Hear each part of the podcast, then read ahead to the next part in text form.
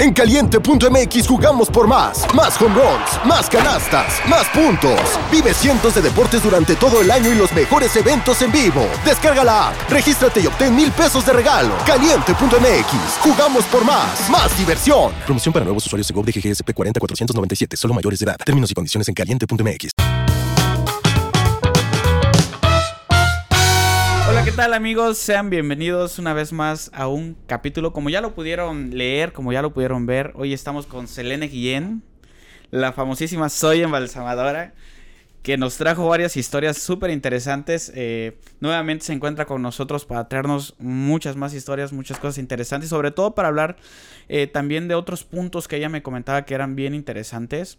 Eh, y pues Selene Muchas gracias de verdad por, por, aceptar esta invitación a Pepe y Chema. Recuerden todos que yo soy Pepe y también Chema. Y ahora sí, Selene, ¿cómo estás? ¿Cómo te va? Hola, Chimita, muy bien, gracias a Dios. De vuelta. de vuelta, han pasado muchas cosas. han pasado tanto, han pasado cuántos años que 104 años como la 84 años. 84 años como la del Titanic.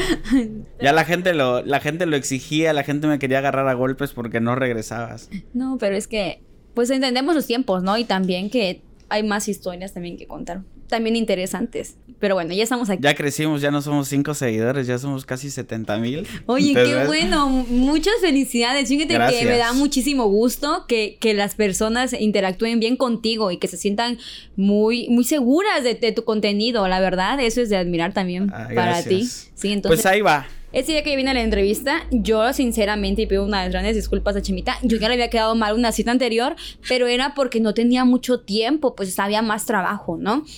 Entonces, esa vez que yo, que, venimos aquí con la entrevista, fue bien rápido. De hecho, yo no iba a venir otra vez, sino porque estaba cerquita. Me fui a hacer unos laboratorios y iba a ir, iba a salir de viaje, ¿verdad? ¿Te acuerdas? Sí, me acuerdo, sí, sí, por eso fue como 40 minutos, una cosa así. súper rápido. Entonces, ni tiempo ni de agua. Mira, Chema me quería exprimir toda la información porque yo ya me quería ir corriendo. Era de comprenderse.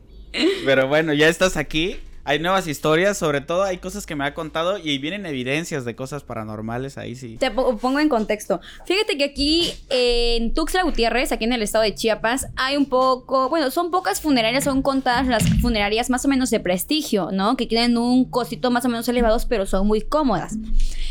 Funerarias Calas, fíjate que hace como que aproximadamente como unos cuatro meses subió un video, ¿no? Entonces yo dije, bueno, ¿de qué es? Pero decía paranormal. Yo jamás había escuchado de, que algo paranormal ahí pasara, ¿no? Claro. Y en el video se nota que la, una persona va caminando en un estacionamiento y donde va caminando le jalan el cabello. Dentro de la funeraria. Dentro de la funeraria, o sea, se ve donde le jalan el cabello y como que voltea a ver quién es si no era nadie y sigue caminando, ¿no? Y ahí termina el video. No, qué impresión. Oye, y para retomar un poquito qué casos has tenido ahorita, qué has estado haciendo, qué has estado trabajando. Me comentabas de un caso en particular que llegó hace un par de días ahí a este a, la, la, funeraria. En este caso era una persona a la que me dijiste no pude embalsamar. ¿Bajo qué circunstancias una persona no puede ser embalsamada o qué tiene que suceder para que un cuerpo eh, pues, ya no puedas hacer mucho por él? Mira, fíjate que hablando en global de los casos, este, yo creo que tiene, tienen que ver dos aspectos muy importantes, ¿no? Una, tu integridad y tu salud física, cuidarla tú, tú por tu bien. Y la otra, porque también no sabes si un cuerpo pues va a quedar 100% para una velación. Y hay que recordar que el cuerpo a partir del minuto uno que fallece empieza a soltar muchas bacterias, ¿ok? Entonces, si no se embalsama bien el cuerpo, cuando tenemos un buen término de embalsamamiento, pues las bacterias van a seguir liberándose. Y eso también pues es perjudicial para las personas que lleguen a velación. No es correcto, o sea, para otras funerarias a lo mejor y si lo hacen, ¿no? O sea, que digamos, si te lo embalsamamos no va a quedar al 100%, te vamos a seguir el ataúd, este, pero lo vamos a velar para mí, yo creo que para mi moral como profesionista, no creo que sea correcto porque es también perjudicar la salud de los demás. O sea, sí, es peligroso el hecho de que no se puede embalsamar a sí, o sea, sí. Entonces, eh, te platicaba del, del, chico que me tocó, que pues en paz descanse también, ¿no? Fíjate que es una persona de 23 años de edad que pues murió por suicidio. O sea, y no hay que decir se mató, ¿no? Porque hay que recordar que el suicidio también es una enfermedad y la persona murió por suicidio, ¿sí? Entonces, este ya tenía como nueve días ya en estado de desprotección dentro de su, de su recámara, no vivía con sus papás, era foráneo, entonces pues no se habían dado cuenta. Entonces la persona que llega por la renta, este, llega al domicilio del, del, chico para cobrar la mensualidad y pues como casi no, pues no llegaba el, señor a supervisar su vivienda, pues se encontró con olores fétidos. Entonces fue cuando llamaron a la, a la policía, llegan por el cuerpo, le hacen la necropsia de ley, pero pues ya estaba muy en estado de descomposición muy avanzada. Entonces, también tiene que ver mucho la temperatura. Y ahorita aquí en Tuxtla está, el calor está no, horrible, ¿no? Entonces, cuando una temperatura está muy alta, los cuerpos, bueno, más bien el cuerpo empieza a acelerar el proceso de putrefacción. El, el, el procedimiento cadavérico empieza a acelerarse. Sí, el calor y la temperatura tienen mucho que ver. Entonces empieza a acelerarse el, estado de descomposición. Em, me hablaron de la funeraria como a las 7 más o menos de la noche, 6 me parece. Ay, es que casi no recuerdo las horas. este, entonces siempre van a ver algo peculiar de mí que decir 7 o 6 porque ya no recuerdo. Pero sí fue en el lapso de ese tiempo, de, esa, de ese horario. Y este, y me dicen de la funeraria, ¿sabes qué? Ven, pero pues literal, la funeraria ya huele todo aquí a muerto. O sea, no, mm, pues no sé si vas a poder hacer mucho por él. Entonces me dice, pero como confían en ti, pues vinieron acá, ¿no? Te recomendaron y pues vinieron a la funeraria. Entonces yo así como de que, pues yo pude haber ya hecho una llamada con, con los familiares y explicarles, ¿saben que no voy a poder hacer mi trabajo también? Porque pues el estado de descomposición avanzado de un cuerpo también es dañino para la salud, ¿no? Entonces lo que hice fue ir a la funeraria ir a checar el cuerpo también para ver si podía hacer algo por él, pero pues lamentablemente ya no, ya era un cuerpo en estado de putrefacción bastante avanzadito y yo creo que los que manejan el tema saben que no se les puede dar una velación como pues todos nosotros queramos, no tiene que ser con, el, ataúd sellado, este, los familiares ya no se pueden despedir de, esas de esa persona como ellos quisieran, ¿no? Entonces, por salud mental también de los familiares, pues es, ahí entras tú también a dar recomendaciones, que es lo más favorable para ellos. Para la salud para ellos, como para, pues también para su salud mental, ¿no? Y, y, como te explicaba, entonces el cuerpo desde el minuto uno pues empieza a tener bacterias. Imagínate un cuerpo en estado de putrefacción y con casi nueve días, ¿no? Entonces, y con el calor de Tuxtla que está horrible, pues ya no era una, algo certero de que yo pudiera embalsamar, que pudiera embalsamar a un 50% y otro 50% que siguiera liberando bacterias, ¿no? Entonces, no era algo ético también profesional, este, pues, pues hacerlo, ¿no? Solo por ganar dinero. ¿Cuál es el riesgo de que tú puedas realizar como ese proceso? Eh, ¿Qué riesgo corres tú de salud? Ok, mira, fíjate que yo tengo muy presente unas palabras que me dijo un médico forense cuando pues yo estaba iniciando y me dijo, ¿sabes qué, Cele? Tú tienes que estar decidida si quieres estudiar esto o no, porque tú vas a trabajar con dolores nauseabundos casi todo el tiempo. Yo decía, bueno, ¿no? pues ya estoy aquí, pues lo que hubiera aprender, quiero hacerlo. Y tenía mil por ciento razón de un diez por ciento, porque eh, estos olores nauseabundos abarcan que también aquí te pueden dar infecciones intestinales fuertes, ¿sí? Porque empiezan a liberar bacterias los cuerpos en un estado de putrefacción muy avanzado. Los olores que, que, llegas a percibir, o sea, a veces es como de que súper cañón, ¿no? Y yo me he llegado a enfermar del estómago horrible. sí, entonces, porque pues son bacterias, ¿no? Quieras o no. Fíjate que una vez ya em, el, tiempo de pandemia fue horrible. Fue, mira, de mi trabajo creo que fue lo más horrible y yo me acuerdo y se me hace un nudo en la garganta porque todos creo que sufrimos en pandemia, tanto económico como emocional, como pérdidas familiares, o sea, tremendo, ¿no? Entonces yo una vez estaba embalsamando un estado de putrefacción a una persona que pues obviamente sí podía hacer un embalsamado al 100% y podía recuperar el cuerpo para que pudiera ser velado pero ya tenía como que los insectos, ¿no? Que, que, que llega a tener el cuerpo, porque estaba en, eh, en una maleza. Entonces llegan a traerlo, pues ya tenía como que mosquitas, pues por decirlo así, Sí. mosquitas.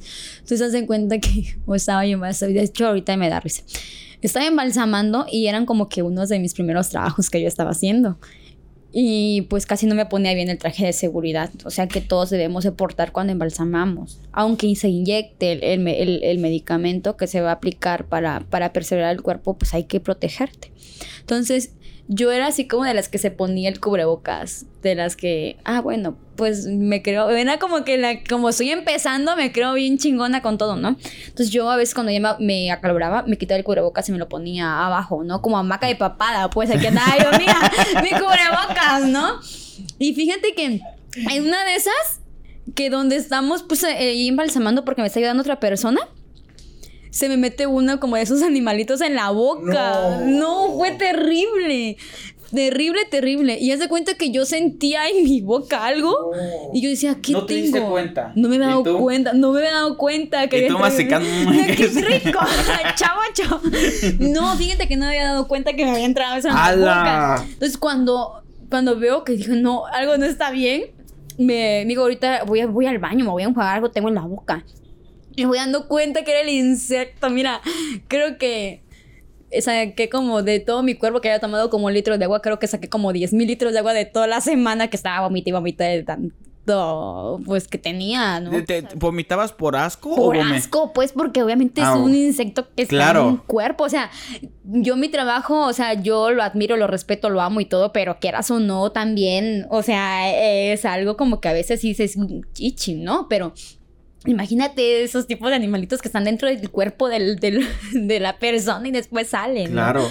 Entonces se cuenta que saben enjuagarme el listerina y todo, ay, toda como Ah, loca. su- Y después vienen las infecciones intestinales. O sea, yo soy muy, este... Propensa. Sí, fíjate que sí soy muy así. A, a este, a la tifu. El proteus ya ni se diga. Yo creo que yo soy un proteus y una, yo una tifu con patas andando, ¿no? O sea, porque yo como algo que, que está, en la calle y rápido me hace daño. O sea, rapidísimo, ¿no? Que de hecho aquí, es que aquí tenemos un naturalísimo. aquí en la esquina.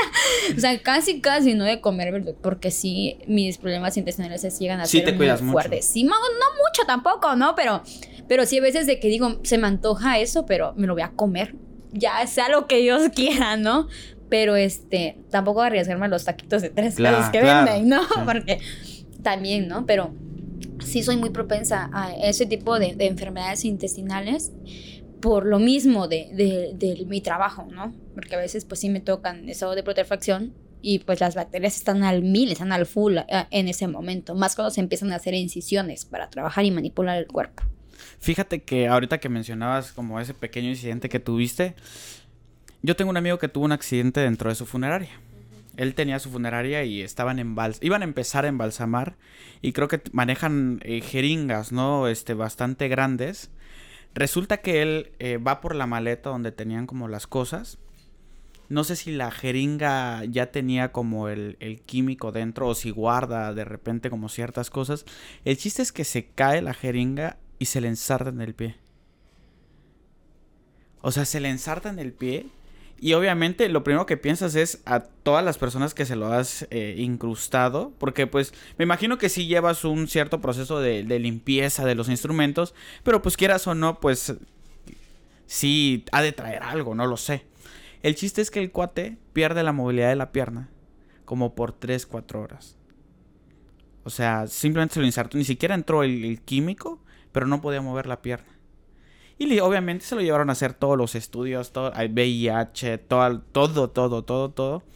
Él, pues, ya porque habían hecho, ya habían, a personas con SIDA, pues ya le habían hecho claro. ese, ese proceso, pero supuestamente lo que le dijo el doctor, yo no, no me creas, es que el virus eh, muere, en teoría cuando muere la persona, el virus muere como a los 5 minutos porque la sangre como se enfría y todo eso, como que ya no, ya no sucede nada más.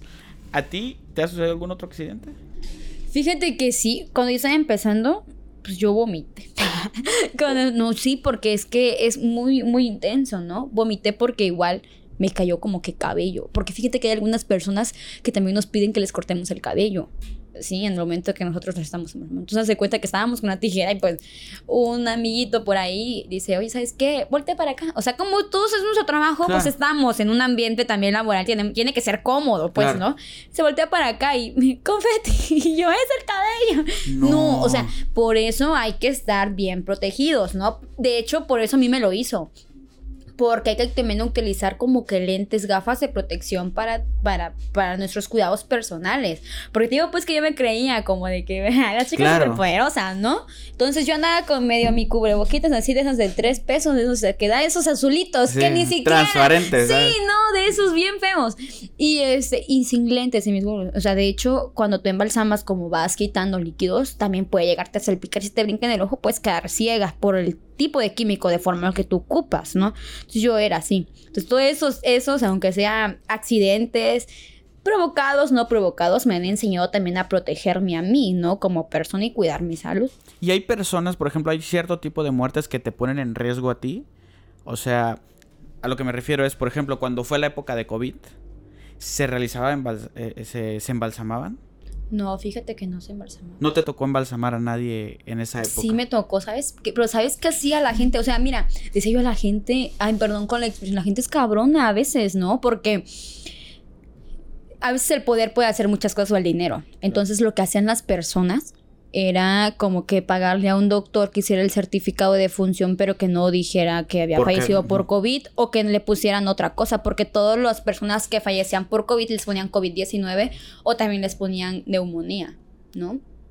Este, entonces, todas las personas que fallecían por neumonía también, pues, de hecho, las velaciones en capillas ya no, ya no se dejaron de hacer. Entonces, podías, podías velar en, casa, pero si fallecía de otra, de, de otra cosa, ¿no? De otra enfermedad crónica pero así como digamos enfermedades pulmonares no estaban permitiendo tampoco que, que, fueran veladas, ¿no? Y tampoco el embalsamamiento por protección de nosotros. Obviamente porque no sabíamos eh, en sí qué era el COVID, no era algo nuevo para nosotros. De hecho, yo me acuerdo que cuando yo veía las noticias, bueno, no noticias, cuando mirábamos el Facebook, hay que ser bien realistas, que ya las noticias casi ya ni le hacemos pele, ¿no? Pero cuando yo miraba en el Facebook, decía, bueno, es en, es en China, es en Japón, no sé ni dónde está el COVID, ¿no?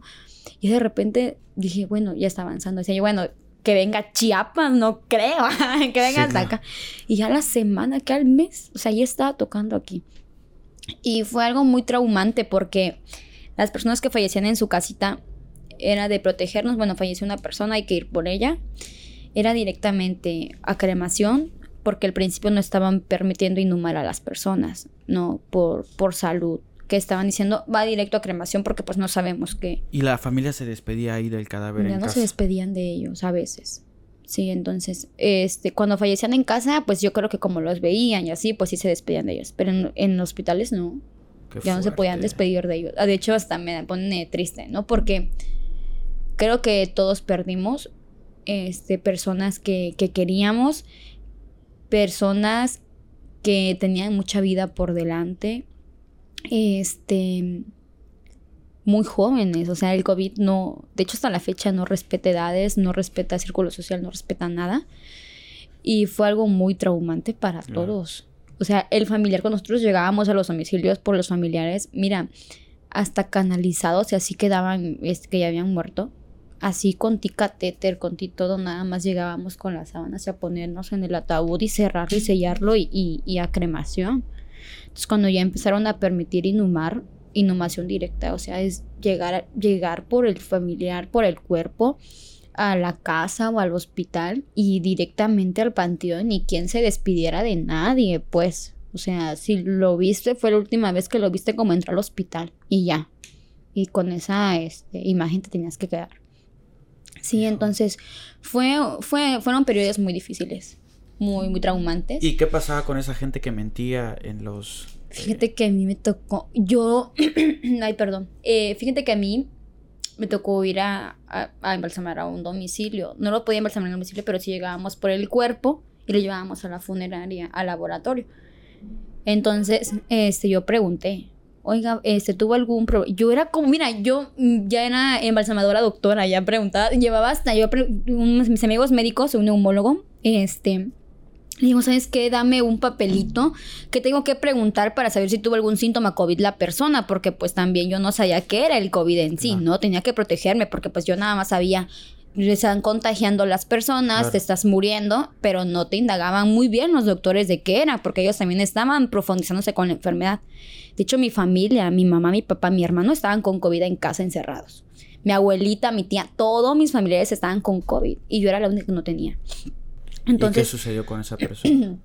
Llego al domicilio y le digo, y sacaba mi papelito, pues, del, que el doctor me había dado. Era un doctor chapatín, te lo juro, porque tenía que llegar a hacer preguntas, ¿no? Antes de tocar el cuerpo. Le digo, a ver, ah, he sentido esto, esto. Y mira, parece, parecía que las personas ya sabían lo que uno les iba a preguntar. Porque no, no, no, no, no, no. Ah, bueno, tuvo como taqueta fiebre, pero era por la infección que tenía, no sé qué. Ah, ok, perfecto. Y mira, yo decía, no, no, no, no, eso no está bien porque yo miraba que las personas que estaban dentro, o sea, casi no querían acercarse al familiar, ¿no? Y cuando yo llegué, al papá de la persona ya lo tenían hasta cambiado, o sea, ya todo. Digo, entonces, bueno, lo tengo que llevar para embalsamarlo. Me dice, ah, sí, está bien, pero pues que se quede con la ropa. Y yo, sí. Y donde yo entro al cuarto, no manches, mira, tanques de oxígeno, ve, este, vi un concentrador de oxígeno y empiezo a leer los medicamentos porque también yo tenía mis papás enfermos de COVID y veo ahí y eran medicamentos para el COVID. Entonces yo me acerco y digo, oiga, la persona tenía COVID. Y me dice, no. Y digo, a ver, enséñame su certificado de defunción. Es que no me ha dado el certificado de defunción la persona, entonces no me puedo llevar a su familiar porque pues no tengo un certificado de defunción, ¿no? Es también meterme en problemas legales a mí o comprometer a la funeraria porque pues no hay un certificado que testimonie un médico que fallece de tal cosa. Entonces me dice, ¿sabe qué? Es que tengo que ir aquí a dos cuadras porque ahí vive el doctor. Y yo, ok, porque era una, es una colonia, era, era es un pueblo. Entonces le digo, bueno, ok, entonces nosotros vamos a traer el, el, eh, el certificado de defunción y de paso también salgo con la duda del, con el doctor. Y llegamos y que no está el doctor. Y yo, y estaba un enfermero y le digo, oye, te voy a hacer una pregunta muy, muy sincera, que me contestes muy sincero porque pues también tú te estás exponiendo y también yo me expongo, ¿no? Entonces me, le digo, oye, falleció la persona por COVID. Y, la, y el enfermero me queda mirando y me dice, no sé. Y yo le digo, tuvo, tenía problemas en el pulmón y me dice, sí, la verdad sí. Entonces sí falleció por COVID. Y la otra persona que estaba atrás, como que era el practicante, me hizo así, como que con señas sí fue COVID. Y así como de que... Y yo, o sea, teníamos que llegar por un cuerpo súper así, con el traje de seguridad por todos, ¿no? Porque no sabíamos. Pero hace cuenta que trabajar casi 48 horas seguidas con el, con el traje de seguridad con el cubrebocas, con otro cubrebocas de filtración arriba. O sea, yo ya tenía todo rojo aquí marcado, o sea, estaba cicatrizando porque ya me ardía muchísimo por, por los químicos tanto me tenía que cuidar. ¿Tú utilizabas de esos que tenían como los hilos amarillos? Sí, todos esos. Esos, esos eh, a comparación de estos que eran como ah, más cómodos. No, son súper cómodos. Yo los utilicé. Que tenían como que una metal. Ah, no, no, duele mucho. Duele mucho. Es muy, muy incómodo te protege mucho, sí, pero es muy incómodo. Y tenerlo casi 48 horas es muy incómodo. ¿Y al final qué sucedió con el familiar? ¿Qué, qué, pasó? Y yo sin cubrebocas, Chema. O sea, no, mira, sé que era una imprudencia mía, pero Chemita, era ya, ya que mi cuerpo estaba cansado, yo quería respirar aire, pues, o sea, estar encerrada de llevar nada más, de ir a la clínica COVID y llegar, llegar por tres, cuatro cuerpos, Chema, o sea, y no te digo que en el día, en menos de una hora llegar por tres, cuatro cuerpos a una clínica COVID de una de especialidades de, que, que, habían puesto aquí en el Poliforo. llegar por tres, cuatro cuerpos en una hora. Entonces es ir, dejar uno allá en las cremaciones y ir y buscar otro espacio para otra cremación. Y ya se cuenta que las cremaciones subieron de precio, ¿no? Y era de hacer espacio. O sea, ¿cómo tú ibas a saber que un familiar iba a morir para ir a hacer un espacio que te pudieran cremar a tu familia? Era porque ya estaban rebalsando ya los centros crematorios. Entonces era de dejar uno ahí o tenías que esperar con la funeraria y con el cuerpo atrás y tú protegido, pues. Claro. Este, para que te pudieran recibir a la persona. ¿Y tú en ese caso qué le dijiste al familiar, por ejemplo? Eh, Entonces, este, llega el, doctor y dice, no, no, así mira el doctor. No falleció de COVID, falleció de esto y esto y esto. Yo le estuve atendiendo, aquí tengo sus diagnósticos y aquí y allá. Entonces, le digo, ya le, hicieron, le habían hecho prueba COVID. Y me dice, no le hicimos prueba COVID porque el doctor nos dijo que no lo hiciéramos. O sea, que lo manejáramos como una gripa. Para que, pues, como era una persona mayor de edad, no se deprimiera y pues no se mentalizara que tenía COVID. Claro, entiendo un poco a la familia, pero...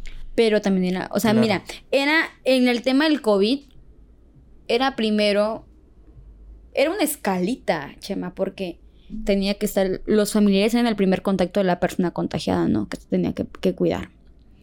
Pero de ahí veníamos todos así, los profesionales abajo, el familia, el doctor que tenía que estar casi la semana, creo que estaban encerrados ahí en, las clínicas, ¿no? Este, protegidos para cuidar a sus pacientes, los enfermeros, y de los enfermeros venían los de limpieza de los hospitales que estaban ahí constantes. Y de ahí nosotros como última escala la funeraria, Chema.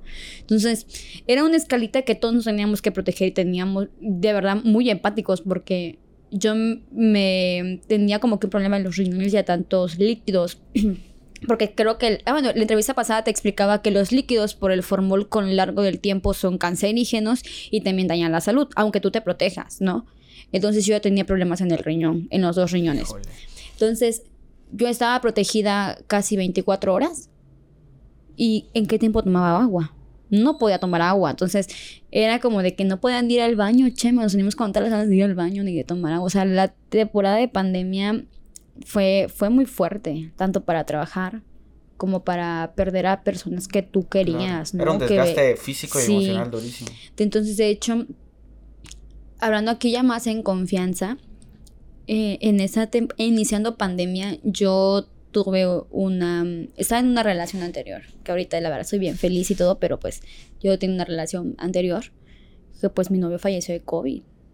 Entonces me tocó verlo morir, Chema. O sea, me tocó a mí verlo morir. O sea, tuve que pedir permiso en la funeraria donde yo estaba trabajando. Y dice, ¿no será que yo lo contagié? O sea, porque pues yo tengo, entonces... Híjole. Entonces, este... Estando trabajando, me hago prueba COVID y salgo negativa, ¿no? Sea, es una prueba COVID, él sale positivo. Pero él solo tardó 10 días. O sea, él dio positivo un 15 de julio y él murió un 25 de julio. Solo tardó 10 días con COVID. Al tercer día con COVID ya tenía neumonía severa por COVID, ¿no? Diagnosticado. Este, y ahí entra un tema muy importante, fíjate, Chema, porque él sufría de depresión. Entonces, él ya quería hospitalización. Conoce a ciertas personas en el hospital y ya no había espacio para más personas, ¿no?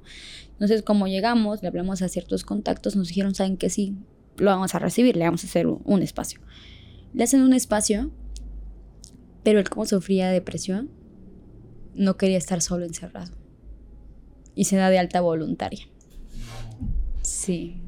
O sea, así como lo llevé, Chema, como a las dos horas, me llaman y me saben que vengan por Iván porque pues se dio de alta voluntaria. Ya firmó suelta voluntaria y tienen que venir por él. Y así como de que, o sea, era también un desgaste físico, mental y todo que yo estaba pasando, aparte del trabajo. ¿no? Después de que se dio de alta, ¿cuánto tiempo duró? Mm, cinco días. Mm, sí, cinco días, me parece, cinco días.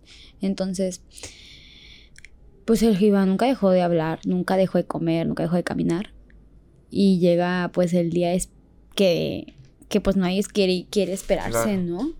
Entonces, su depresión y su ansiedad por estar encerrado, por no poder salir. Era una persona muy activa, mira, Chema. Él era este de que todo el tiempo lo mirabas en la calle paseando de aquí para allá, ¿no? Entonces, cuando fue un domingo que él falleció a mediodía, me levantó como a las 9 de la mañana porque yo era su enfermera y doctora y todo. O sea, yo tenía que estar hablando con los doctores qué medicamento le pongo aquí y allá. O sea, y como pues yo al principio, bueno, pues como estaba lo, con lo de la enfermería, pues lo, lo podía canalizar este, y, haciendo muchas cosas, ¿no? Gracias a Dios, los amigos que él tenía también en el medio de, de, salud no lo dejaron solo, llegaban a, a checarlo, canalizarlo, a monitorearlo de todo. O sea, tengo una conciencia tan tranquila que no puedo decir es que le faltó un medicamento, chemo. O sea, mira, si fuera el medicamento más caro, que el, o sea, de neta que las personas abusaban del, del, dolor de la gente, ¿no? Porque fíjate que un, una inyección valía hasta 20 mil pesos. Sí, sí, sí, me tocó. Entonces, el doctor me dijo, claro, ¿sabes qué? Es un volado al aire. Puede ser que sí, puede ser que no. él ya tiene neumonía severa por COVID, pero vamos a tratar de hacer cosas, ¿no? Y pues por más que se gastó, no se pudo. Entonces un domingo, este, me dice, es que se me antoja mucho el agua de horchata. Y yo, ¿qué? Le voy a decir a mi mamá que nos prepare agua de horchata. Entonces le marco a mi mamá y me dice, sí, te voy a mandar tu agua de horchata. Nos manda mi mamá el agua de horchata y me dice, ¿sabes qué? Me siento mal. Tengo, me siento con ansiedad. Y yo le dije, ok, mira, te vas a recostar en mi hombro y vas a respirar conmigo así. Yo, yo como que, mira, le perdí el miedo al COVID, chema. O sea, yo ya ni me ponía cubrebocas.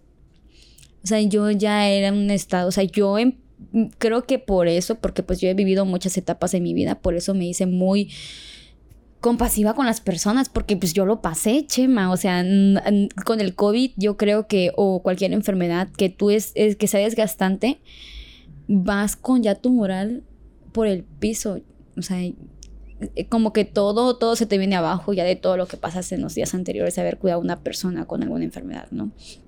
Entonces, este, me dice, revuélvete aquí, vas a tratar de respirar conmigo para que te puedas controlar, ¿no? Si es tu ansiedad. Y pues medio se tranquilizó. Este, me dio un beso en la mejilla y se acostó. Pero parece que algo me hubiera dicho, voltea hacia él, ¿no? Para ver cómo está. Y volteó y yo ya lo encuentro así como pececito. De hecho, él ya tenía oxígeno. Al tercer día tenía oxígeno. Estaba a 10 litros por minuto. Entonces, este, donde yo volteo, empiezo a ver que hacía como pececito.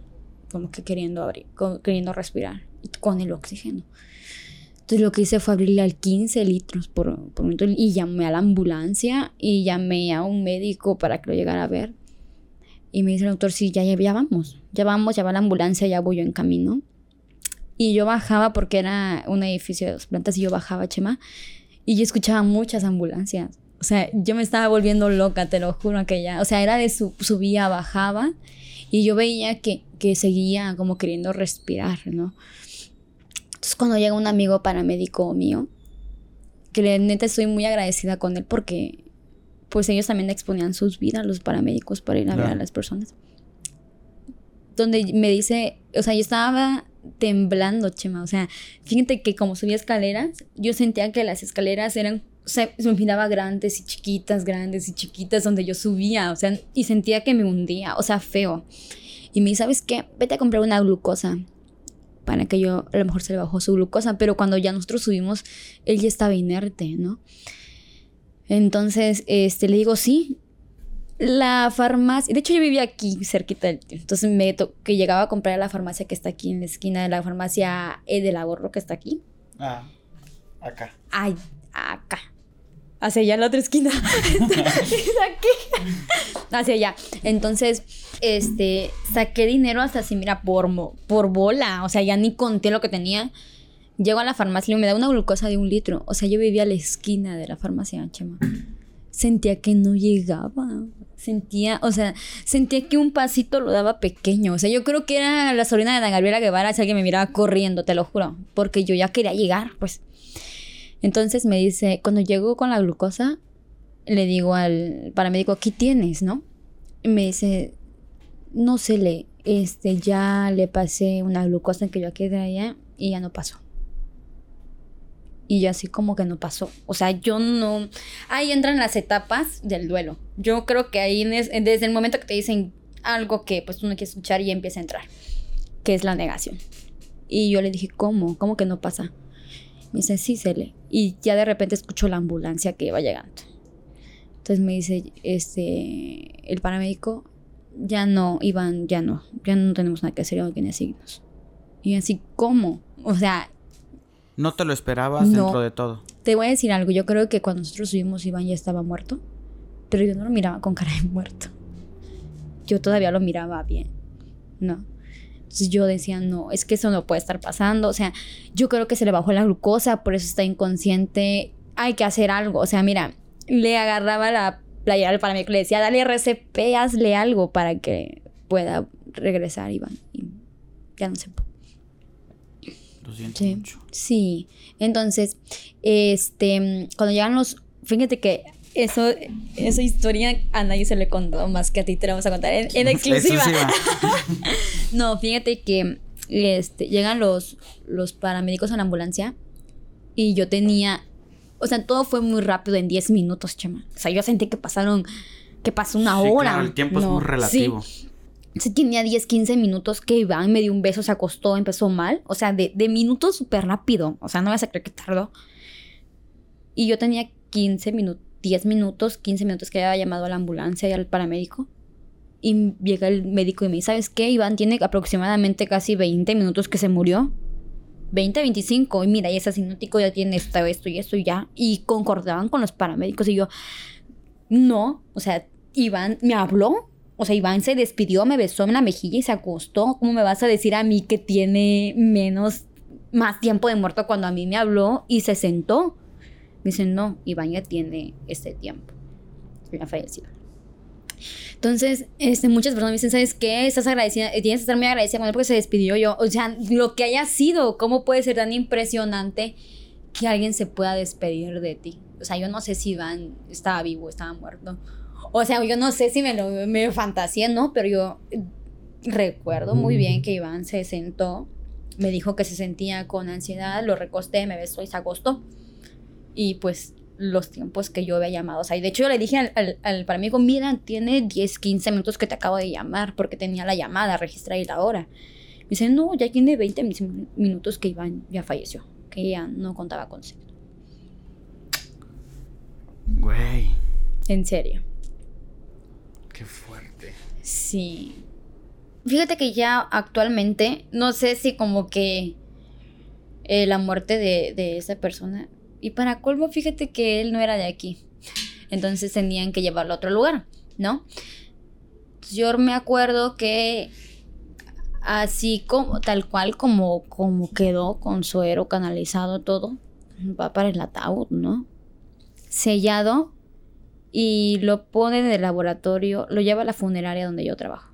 Entonces lo ponen en el ataúd, en los ataúdes y lo ponen en el laboratorio donde yo embalsamo. Entonces ahí estaba Iván. Entonces era un tema muy fuerte poder llegar a un trabajo donde yo sabía que ahí, que pues ahí estuvo, ¿no? No lo embalsamaste tú. Pues fíjate que esa era la intención. Porque pues teníamos que perseverar el cuerpo para que pues al otro día pudiéramos llevarnos, ¿no? Pero mm, como te explicaba siempre hay que tener la salud mental primero. Porque afortunadamente o desgraciadamente como sucedan las cosas la persona ya está descansando. Entonces ya la otra persona que importa ya eres tú, ya eres, son los familiares que están sufriendo, ¿no? Porque pues ya la persona dejó de sufrir. Las que están sufriendo son las que quedan. Entonces, fue un tema muy difícil.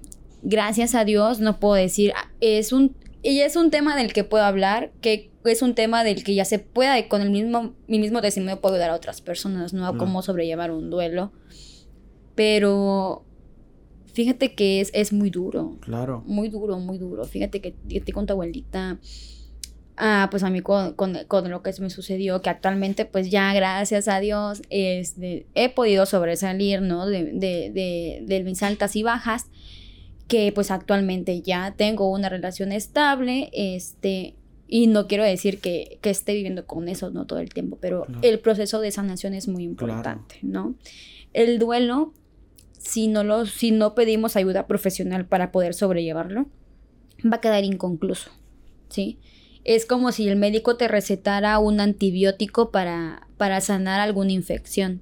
Si no termina su tratamiento, por ejemplo, de siete días, puede ser que la infección vuelva a darse, ¿no? Porque Claro. solo la suspendes por Claro. un tiempo. Entonces, es lo mismo que pasa con el duelo. Si no llegas a tener todo tu proceso, pues es un proceso o una sanación inconclusa.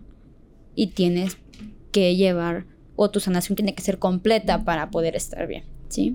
Entonces ahí es donde también entra, este, por ejemplo, de la persona que te platicaba, de la funeraria, del muchacho que llegó, que no lo pude embalsamar. Y ahí te pones a pensar, wow, cómo es la mente de poderosa. Porque la persona murió por, eh, por suicidio. Entonces, este, y yo platicando con la mamá, pues como llegué a la funeraria, le dijo, ¿sabes qué? Pues sí, efectivamente no puedo hacer nada por él, hay que llevarlo a una cremación o una inhumación directa. Las personas optaron por una cremación, ¿sí? Para que pudieran tener las cenizas y pudieran velar solo las cenizas. Entonces yo le, le comentaba, pero a ver qué sucedió, porque aparte de ser, de tener mi licenciatura y tener, y tener mi, lo, lo mm, técnico embalsamador o técnico tanatopraxista, también soy tanatóloga, le digo, a ver, cuando una persona fallece por suicidio, toda la familia va a querer ayuda. O sea, no solo, no solo la persona que está con él, ¿no? Sino toda la familia. Toda la familia necesita ayuda porque es un lazo que se rompe, pero mira, que se rompe así, instantáneo. No es como que una enfermedad que nosotros veamos que se muere poquito, se, va, degradando poco por poco, ¿no? Entonces es un golpe muy duro. Y pues igual, yo casi por las muertes por suicidio, y casi me quita mi hermano. Y es durísimo pasar por un familiar que esté pasando por eso, Chema. O sea, yo, y, no me da vergüenza decirlo, yo sufro ansiedad. Y fíjate que la ansiedad creo que ha de ser la peor, porque es una enfermedad. Ya no podemos decir, o sea, no, no quiero decir, bueno, es que tengo ansiedad, ya estoy loco, ¿no? Porque pues a veces no sabes ni qué quieres. Entonces lo único que quieres es como de que a veces te puedes reír mucho y a los 10 minutos tú ya puedes estar llorando, ¿no? Y sin saber qué pasa, ¿no? Entonces, la enfermedad por ansiedad te puede llevar a muchas cosas. Y, por eso hay etapas, ¿no? Y hay que. Y eso es como que un llamado tanto a los papás, tanto a nosotros mismos, como de saber identificar nuestras fases que nosotros debemos pedir y necesitar ayuda, ¿no? Más bien dejarnos ayudar, porque la ansiedad te va a llevar a muchas cosas. Y, y aparte de eso, como te explicaba de la, del suicidio, este, si tú empiezas a manejar ayuda de autocontrol por la ansiedad, vas a ver que como que todos tus, tus problemas, una persona con ansiedad todo lo ve grande, no sé si, o sea, y creo que las personas con ansiedad que me ven van a decir, sí, es que se siente feo. Yo, yo a veces estaba hasta medicada por la ansiedad, ¿no? Sí.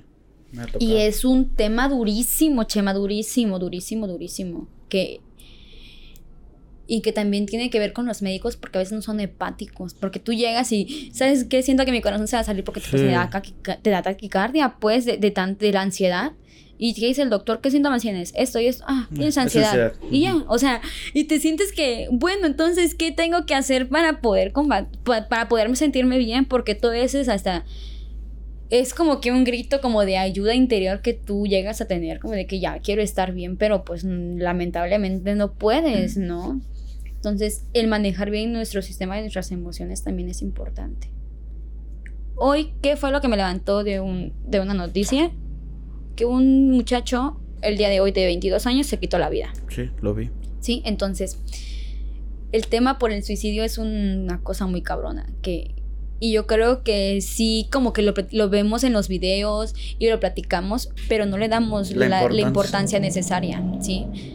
Donde es la, la, enfermedad por ansiedad y las muertes por suicidio necesitan un control desde la niñez. Y, en el caso tuyo de, que eres tanatóloga, ¿cómo se llevan estos procesos, ya, sea de la ansiedad o de, en el caso, por ejemplo, del duelo? Porque creo que todos los que tenemos a nuestros papás vivos decimos no sé qué va a pasar cuando, a cuando alguno de los dos nos falte, no sé cómo voy a sobrellevar esto. Este, y creemos que tal vez no nos va a suceder a nosotros cómo se lleva el proceso de duelo, cómo se lleva este proceso de ansiedad. Las personas con duelo, como te explicaba, hay que concluir el duelo. O sea, el duelo no quiere decir una pérdida de un familiar solamente, como te explicaba. Puede ser la pérdida de una, de una amistad, de un noviazgo, de vender una casa por alguna necesidad de un automóvil. O sea, muchísimas cosas a que tú estés arraigado y que tú ya sientas una dependencia, ¿sí? Eso es lo que pasa con, la, con, los duelos. Cada duelo son distintos, como pues obviamente son temas diferentes, pero todos tienen que ser concluidos. ¿Sí? Para eso hay que ayudar a este, una buscar. ayuda, buscar ayuda profesional, ¿sí? Que te puedan ayudar a, a, concluirlos. Porque si no los concluyes, es cuando ahí le das espacio a la ansiedad para entrar, ¿sí? porque no estás controlando tus emociones. Entonces, no sé si te estás dando cuenta, el duelo tiene mucho que ver con la ansiedad. Por ejemplo, yo, Selene, pasé un tema de, o hablemos de otra cosa, por ejemplo, hablamos de un abuso infantil o un abuso este, a alguna persona familiar. Pero la, tu, tu mamá, tu papá no te creen. Eso también es un duelo. Porque la persona a quien tú creías confiar, pues hace cuenta que ya no la tienes. Perdiste esa confianza con ella. Y eso también es un duelo que entra, ¿sí? Entonces, agrégale el abuso que la persona tiene. Más aparte que, que, ya no le creen, que está viviendo el duelo de que pues no nadie le puede creer, está la, la fe de su palabra. Y ahí es donde empieza la ansiedad, porque tu cerebro empieza a trabajar de más, ¿sí? Entonces, como te decía, yo creo que estos puntos de la ansiedad y el sistema emocional y poder manejar nuestros temperamentos debería empezar desde las escuelas. O sea, yo siempre este, he visto que las escuelas tienen psicólogos, ¿no? Pero solo se lo le dan como que la ayuda a personas que ven que tienen problemas, ¿ok? Sí. Pero ¿por qué no dárselo a todos? O sea, todos tenemos problemas. Nada más que algunos no lo sabemos, no, demostramos. No lo demostramos. Entonces, todos en sí necesitamos ayuda. Sí, entonces el manejo de las emociones tiene mucho que ver también con el tema de la tanatología y los temas de muertes por suicidio. Y es muy importante cuidar nuestra salud mental de cada uno de nosotros y creo que no le hemos dado la importancia necesaria. ¿Tú, recomendarías que, que, cualquier persona después de la muerte de un familiar cercano se acerque con un tanatólogo? Claro que sí, porque como te decía, no todos los expresamos, todos los expresamos de diferentes, de diferentes formas, ¿no? Pero, por ejemplo, cuando fallece tu, tu papá o tu mamá, alguien muy cercano a ti, muy arraigado, no sé si han dado cuenta que hay hermanos que lo toman más relajados. Sí. Otros que lloran, se desahogan y, y, y gritan y pueden llorar, zapatalear y todo lo que tú quieras. Pero ¿quién, para ti, quién de los dos necesitaría ayuda? el que llora y grita o el que está más callado? Pues pareciera que el que llora y grita, ¿no? Pareciera, pero yo considero que la otra persona, que se lo está quedando todo para adentro, ¿no? Es correcto, ¿sí? Entonces, quieras o no, los dos necesitan ayuda.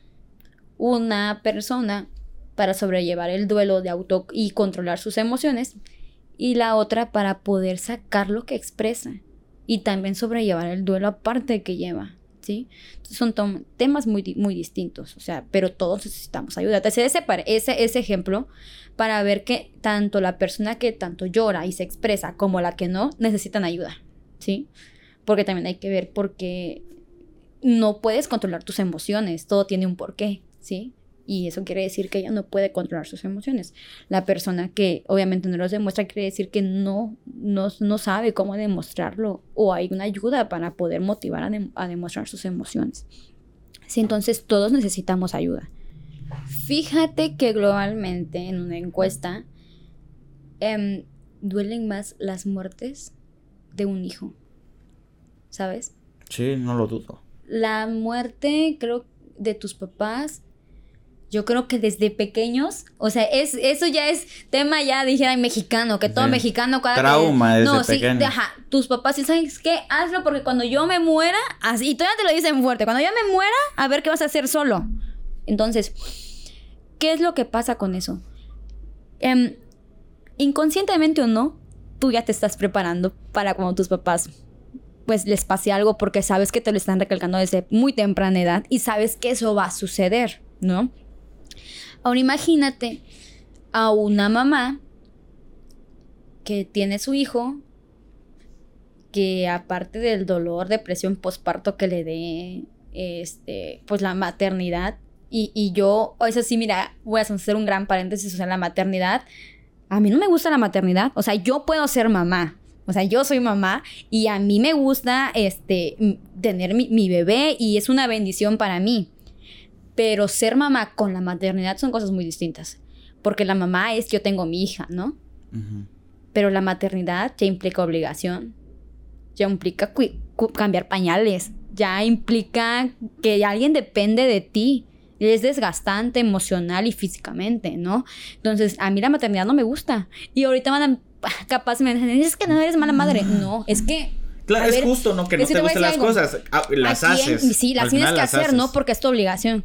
Pero dime a quién le va a gustar levantarse a las 3 de la mañana porque un bebé esté llorando intensamente que tienes que ver que le duele, ¿no? Claro, Es Y aparte hay una falta de, de, de, de parte de los hombres como de Claro, también en sí, echarle, entonces, echarle la mano, ¿no? La maternidad son distintas con ser mamá. Son cosas muy distintas y hay que separarlas. No es lo mismo, ¿sí? Entonces, este...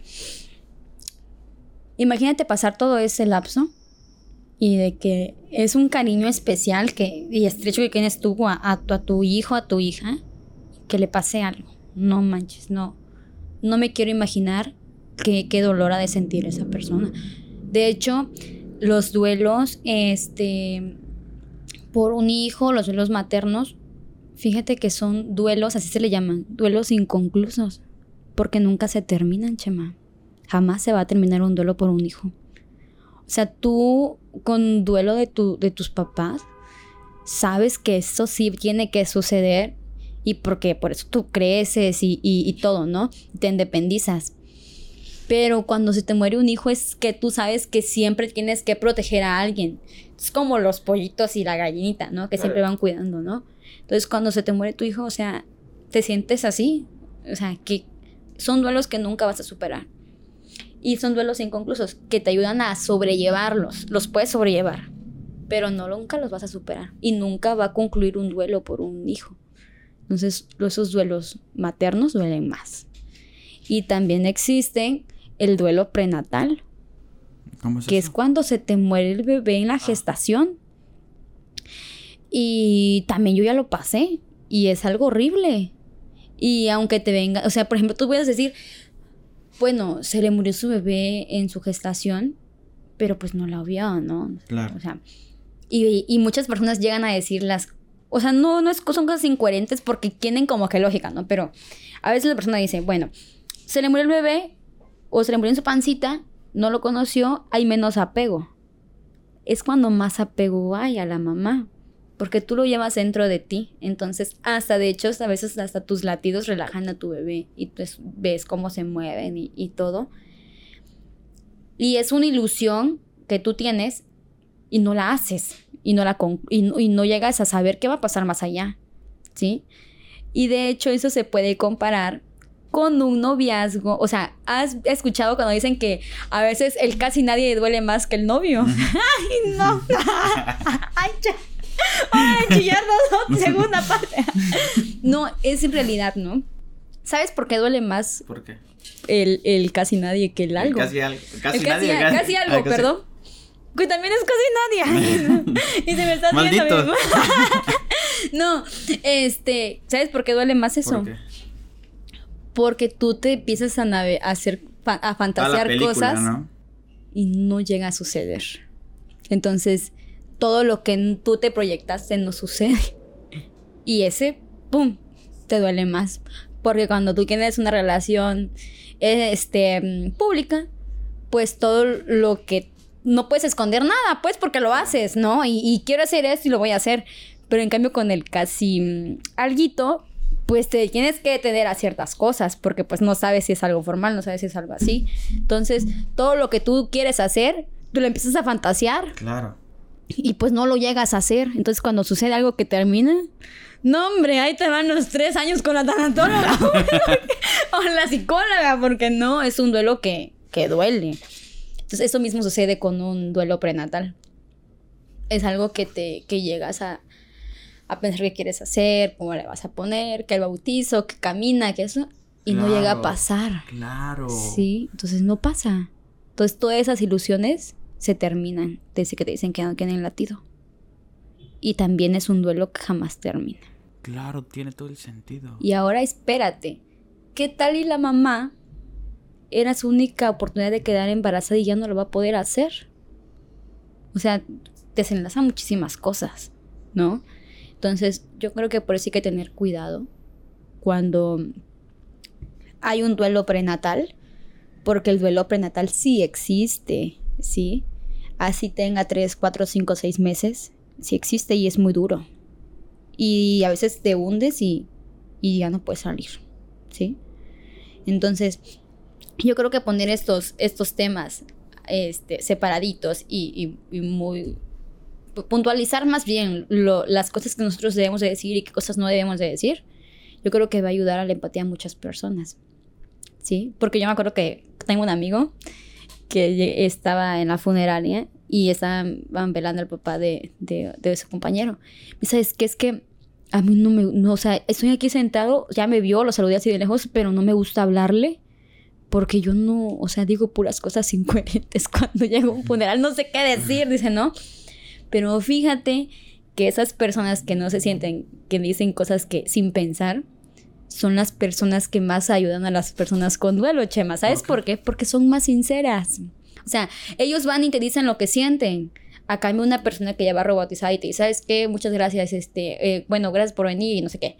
Y llega otra y, ¿sabes que yo siento el dolor que tú sientes? Claro que nunca vas a sentir el dolor que siente una persona cuando está en duelo, cuando pierde a alguien o cuando está pasando algún problema, ¿no? Jamás lo vas a sentir. O, este, bueno, ya se fue a descansar en paz. Bueno, pero yo, y empiezan, hay una fase del, del duelo que es la ira, ¿no? Entonces ya la, la, la, persona que está este, en el duelo va a decir, bueno, pero ¿por qué se fue a descansar si yo no quiero que descanse? Lo quiero aquí. Entonces se empiezan a hacer muchas, muchas controversias, ¿no? Entonces la persona que no tiene ni sentido lo que dice, llega a calmar más a la persona porque es más sincera en su sentir. O sea, llega y te dice, ¿sabes qué? A lo mejor, y, y te cambia el tema del duelo, porque no sabe qué hablar del duelo. Entonces te cambia el tema y te cambia el panorama. Y tú ya empiezas como que a relajarte y a pensar en otras cosas. Entonces, todas las personas que se sienten que no dicen nada interesante o son. Es un estorbito en los funerales, ¿sí? Claro, ayudan más a las personas a, desahogarse y a disminuir su dolor que las otras personas que pues llegan ya más robotizadas a, a, dar los pésames, ¿no? Entonces ninguna persona se debe excluir, todos son importantes y todas tienen un granito de arena que aportar. Entonces, lo mejor en estos casos de... Porque uno siempre dice, pues, ¿qué le digo, no? sí, es lo que... Lo, lo mejor en estos casos es, ¿qué consideras? Yo de repente solo llego, abrazo a la persona y con un abrazo, con eso basta. Creo que la, persona se siente más acompañada, ¿sí? A que tú le digas un buen de párrafos. Con la presencia y con un abrazo que tú le des, su, estado emocional se tranquiliza y se relaja, ¿sí? No quiero decir que tampoco no digan nada, ¿no? Pero, pero cuando no tenemos nada que decir, mejor un abrazo y, y vas a ver cómo se relajan las cositas. Mira, o hasta ofrecerles, ¿qué quieres? Un tecito, ¿quieres un vasito con agua? Porque pues a veces nada más llegamos, abrazamos y, bueno, nos vamos a sentar a relajarnos y a echar la plática con los amigos, ¿no? Pero en sí, el apoyo en un funeral es para la persona que está viva, ¿no? Porque pues el acompañamiento a la persona viva es el que interesa. Porque la persona que pues ya dejó este, este plano, pues ni te va a ver. sí. Oye, tengo una, una pregunta.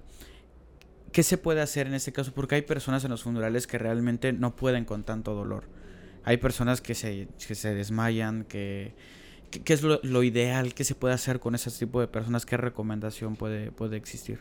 Mira, fíjate que es mejor acudir a un médico cuando esas cosas son ya muy alteradas. Esas emociones son muy alteradas, sí, porque ellos te van a recetar como que tranquilizantes. De hecho, sí, cuando estás muy alterado, de hecho, aunque no estés llorando en ningún funeral, puedes tomar tecitos, ¿no? Pero algunas ya necesitan como que atención médica. Entonces, es muy recomendable que también tengan a un médico en cada funeraria para poder estabilizar a las personas que están así. Este, porque pues yo recuerdo que una vez en un funeral, pues la persona ya estaba con desgaste más físico que emocional. Entonces, tanto llorar pues obviamente se le bajó su glucosa, se le bajó la presión, todo, y que se infarta en pleno funeral. Entonces, ¿cómo le das? No? Es muy importante también llevar cursos de primeros auxilios para los de la funeraria y todo. O sea, todo tiene que ser un desenlace bien organizado para tener una funeraria, ¿no? Entonces, este, el, el médico tiene que ser fundamental también, ¿sí? Porque pues yo puedo decir, ah, bueno, a mí me quedan esas pastillas, te doy una, pero ¿qué tal y le hace daño? Entonces, pues no podemos, ¿no? Todo tiene que ser con supervisión médica. Este, y pues sí, entonces, pues te explicaba, eh, ahorita creo que más el tema se trató más de tanatología, más de nuestras emociones, de poder de cómo podernos expresarnos, ¿no? Que también, pues, de hecho, pues que decía, pues que eso, eh, la noticia que me levantó hoy temprano fue una persona de 23, 22 años este, se quitó la vida por Sí. Para los que no, no sepan, nosotros estamos en Tuxtla Gutiérrez y desde hace un par de años hay muchísimo suicidio, pero muchísimo. O sea, ya es súper común. Deja tú los años. En esta semana, en estos siete días, am, creo que han visto como unos cinco o seis personas. En esta semana nada más. Que ni la hemos concluido. Que para ahorita que estamos hablando, ¿qué día es? ¿Jueves? Sí. Y pues apenas hay como seis, siete suicidios, casi uno diario. ¿no? Entonces, es un tema muy importante que, que sí hay que hablarlo, ¿no? Y que creo que la persona que sufre ansiedad, depresión, no es algo vergonzoso decir yo sufro ansiedad, yo sufro depresión. Yo siempre he dicho, o sea, yo puedo ser carismática, yo puedo trabajar esto, yo puedo ser interesante, puedo ser bonita, puedo ser lo que tú quieras, pero sufro ansiedad, me vas a ver llorar, me vas a ver a veces estar en crisis, me vas a ver desconcentrarme en, en conversaciones importantes y puedo ser un 10, pero la ansiedad me hace un menos 20 y es, es Sí, realidad, es mucha realidad. Entonces hay que tener como que más importancia en nuestra salud mental, ¿no? Entonces ya habrá oportunidad de otro capítulo, a ver si Chema nos Sí, invita claro, para pero por platicar supuesto, de, si no de otras cosas, ¿no? De CMFO, de, de cosas interesantes, de criminalística, de levantamiento de cuerpos, de muchas cosas hay que hablar, ¿no? Pero como que este tema sí es muy importante. Claro, sí, sí, sí, A mí me pareció ideal cuando me lo sugeriste y, y qué bueno que lo, que lo hiciste. Este, se me ocurría algo mientras te escuchaba de a ver si nos programamos para de aquí como en dos semanas eh, hacer un en vivo para la gente para que podamos interactuar y estemos platicando y te puedan preguntar ya directamente a ellos este lo que les interesaría pues ya sea de este tema o del tema de, de- de, pues, del- de tus historias y Sí. el embalsamamiento. Y Sale, no sé si gustes agregar algo De- pues bueno, hasta ahorita todo bien. Yo ya con tres Kleenex ahí estoy Ya, llorando, sí. ¿no? Porque son temas fuertes. Temas que también nosotros no queremos tocar, pero también son realidad. Así como el, el ser embalsamador, que son temas que, bueno, yo no quiero tener un embalsamador como amiga, ¿no? O algo así. O tener cerca un embalsamador porque sabemos que hay una desgracia. Pues que que un tema que casi nadie quiere tocar, pues también esto de la depresión, ansiedad y cosas emocionales también son temas que casi nadie quiere tocar y que todos padecemos, ¿no? Entonces es importante también como tema, ¿no? Descubrirnos nosotros en sí y poder manejar nuestras emociones. Que de hecho muchas personas, eso ya es fuera de contexto de, de todo lo que haya dicho, muchas personas están preguntando que si dónde pueden estudiar tonatopraxia, o sea, de- Fíjense que si se indagan, aquí haciendo un paréntesis, ¿no? Si se indagan en cursos este, mm, de ciencias forenses, y buscan ahí en sus redes sociales, que todos tenemos redes sociales, ciencias forenses, van a encontrar que ahorita están habiendo muchas convocatorias para el ingreso, ¿no? Entonces pueden aprovechar ahí en un curso básico de seis meses, ¿no? Y van a aprender también bastantito.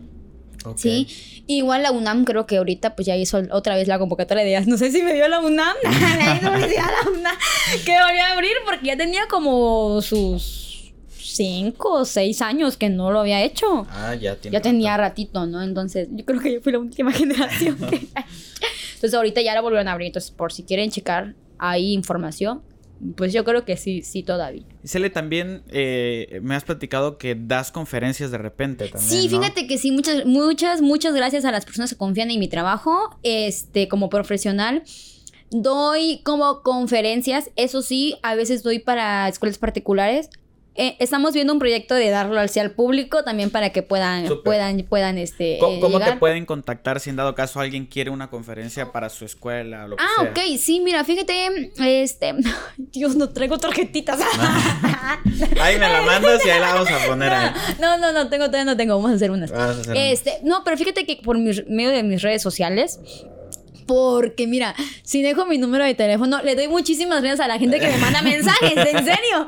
Pero es que a veces, mm, de veras, Es difícil son- contestar. son ansiedad, amigos. Entonces, no, son muchos mensajes. Y a veces trato de contestarles a los que puedo, en Claro. serio. Pero hay algunos que no me da tiempo porque también no vivo todo el día Sí, pegada claro. a cel, ¿no? Entonces, Si a mí no me Es- contesta. eh, Ah, sí. Ah, bueno. Fíjate que me pueden contactar por, por mis redes sociales. Creo que pues ya en les- Instagram. En eh, Instagram. Ah, bueno, de hecho en Instagram creo que como... O sea, también me llegan muchos mensajes, pero me llegan menos fluiditos. Este, ahí como que veo, veces veo más, más los Ok. mensajes, ¿no? Entonces pueden contactarme por Instagram, por Facebook y por mi correo electrónico que es Selene Guillén. seis- Ah, te lo paso. Va, ahí lo Y ya lo ponemos ahí abajito. aquí, para la próxima voy a estoy aquí todos mis... Tú pon donde quieras, yo lo pongo por ahí. Sí, ¿no? Para que ya se tenga ahí. ¿sí? Ok. Y con gusto igual, asesoramiento tanatológico.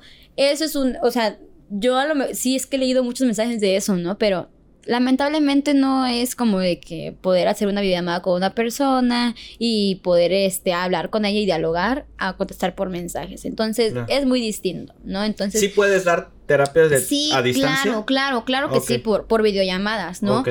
Pero las personas que sí me mandan muchos mensajes de eso, discúlpame, pero es que es muy difícil contestar también así Claro. por mi trabajo. Pero también es muy difícil apoyarlos por ese medio, ¿no? Entonces, cuando se requiere una ayuda así, nada más póngame por un mensajito, es para un trabajo, es urgente o algo así, y yo Ahí ya me comunico con ellos para ver el grado de, de, de, de- de- de importancia que hay que darle, pues. O sea, todos los mensajes son importantes, pero hay algunos que llegan Sí. a ser para ayuda emocional de Claro. otras y, y, y, y- Hay y que es más importante, es prioridad. prioridad. Ahí es pónganle algo en- como ya ven que entra uno a Instagram y puede ver como un pedacito de mensaje, claro. pónganle algo ahí como de tanatología o consulta Dijera mi hermanito, contesta muda, ¿no? Pero bueno, pónganme algo que me llame la atención para que yo pueda abrir el mensaje. Contesta muda. sí, ¿no?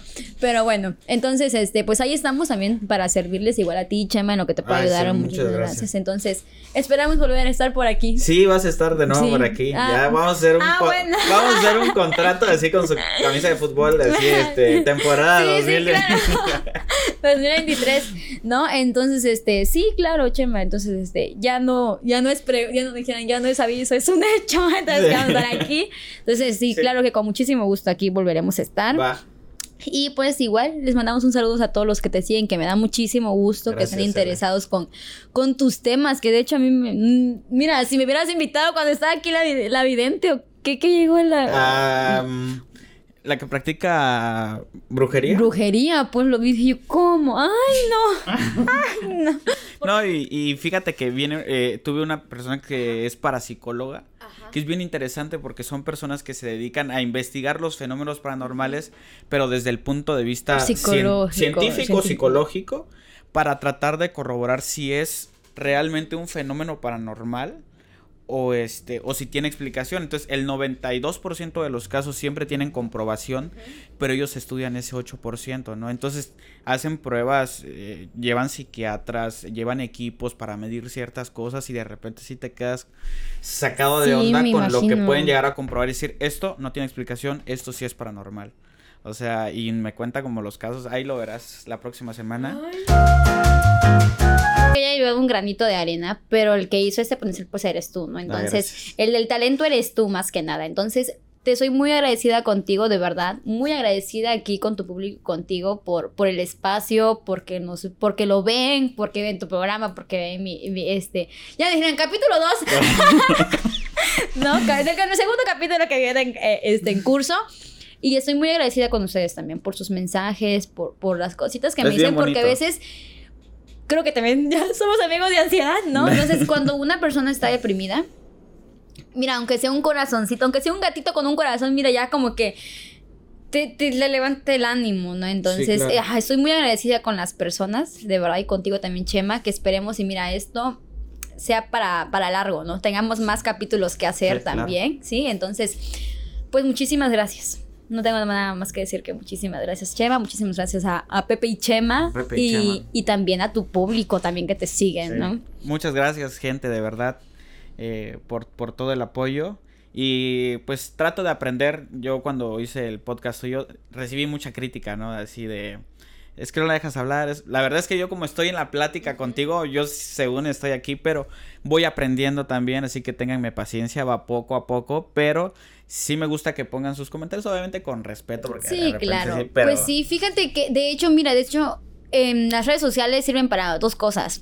Y aunque se escuche feo, una a veces te aporta y una es para fregarte, ¿no? Entonces, todos son científicos en las redes El sociales. anonimato ¿no? es muy poderoso. Sí, no, y fíjate que te digo, o sea, todos somos científicos cuando quizás sabemos de un tema y, y, y que tal y tú estás en lo incorrecto y la Claro. persona que te está ayudando te está diciendo las cosas correctas, pero tú tienes la razón, ¿no? Entonces, las personas somos así, ¿no? Y fíjate que igual de las críticas, tan- yo he recibido tanto buenas como malas, o sea, más buenas que malas, pero fíjate que algunas son a veces hasta de mujeres, ¿no? Entonces, pues también como que sí pega, pega, pega en mi corazón. Pero sí, ¿no? Todo vamos aprendiendo poquito por poquito. También, tanto yo aprendo este, de, de Claro. cosas que, que, que decir, que, que, qué no decir, qué decir también, porque pues a veces yo hablo- como que hablo medio golpeadito, digo yo. Ah, bien, Entonces, este, pues también todos aprendemos, ¿no? Bueno. Es que es un, un aprendizaje global, ¿sí? Bueno, Cele, muchas, muchas gracias nuevamente por, por estar aquí. Eh, y a ustedes, gente, gracias de verdad por ver este capítulo. Sé que lo estaban esperando. Espero que se hayan llevado eh, esta bonita sensación que me estoy llevando yo de todo lo que nos vino a contar Cele. De verdad, eh, eres una gran, gran invitada. Y bueno, gente, este fue un capítulo más de Pepe y Chema.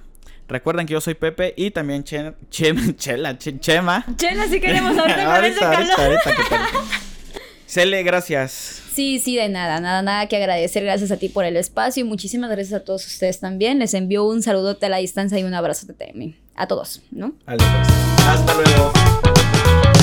Listo. Cochinita. Muchas gracias, de verdad. Nada, nada que agradecer. Oye, ¿qué- nos